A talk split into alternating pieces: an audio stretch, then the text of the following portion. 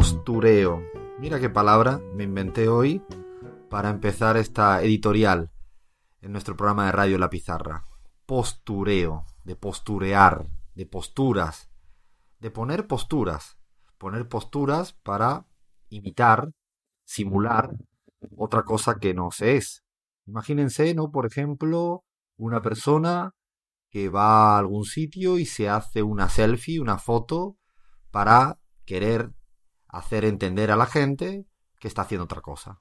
O sea, lo que hace, por ejemplo, Mauricio Macri o Mario Eugenia Vidal cuando pegan a la puerta de un ciudadano estando preocupado por sus problemas cotidianos, como si fuera que lo hicieran todos los días.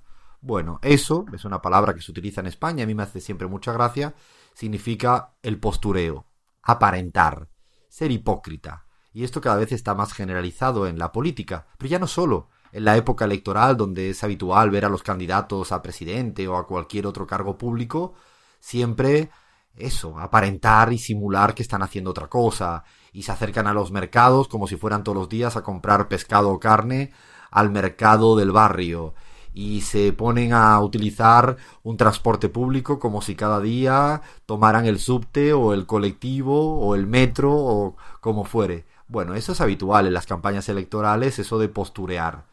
Lo peor de todo es que cada vez se posturea, se hace postureo, se imita, se simula, se es hipócrita en la política. Y nos encontramos tantos y tantos políticos hipócritas en la política. Véase el caso de Lenin Moreno, el presidente ecuatoriano. Tan hipócrita fue que dijo un montón de cosas durante mucho tiempo y al final acaba gobernando prácticamente como el presidente más de derecha, casi, y mira que es difícil por la competitividad que hay en toda la región latinoamericana.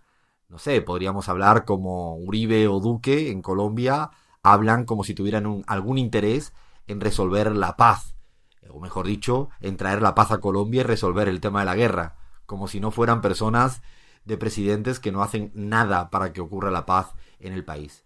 Sin embargo, y yo creo que algo que habría que discutir en estos tiempos que corren, es que la ciudadanía, la gente de la calle, detecta mucho aquella gente que hace postureo.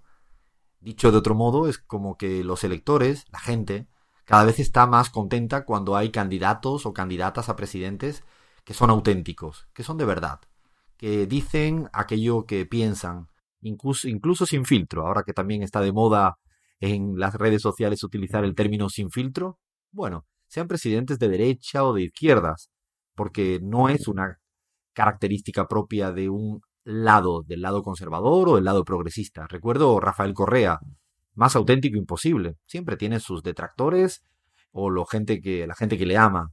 Incluso me voy a la otra orilla, del lado del arco ideológico.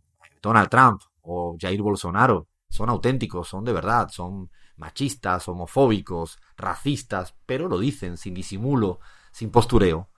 Y no sé, recuerdo a Chávez, que él no disimulaba cuando le tenía que decir algo al rey de España, no sé, la propia Cristina Fernández de Kirchner, que siempre habla claro y le llama al pan pan y al vino vino. Quisiera, quisiera un poco hoy eh, lanzar esta pelota al aire, este pensamiento al aire de discutir esta controversia si es más rentable o no electoralmente la cuestión del postureo o ser auténtico. Y ya no hablo de cuál debe ser eh, la actitud, porque esa la tenemos claras todas y todos. Cuanto más auténtico y más de verdad, infinitamente mejor para la salud de la democracia de cualquier país pero hasta incluso yendo al lado de la efectividad electoral, me pregunto si en las campañas electorales o en la política es mucho mejor ser tal como es y evitar cualquier tipo de postureo. Ahora sí, esto es la pizarra. Dale, pon play. Buena música, Fer.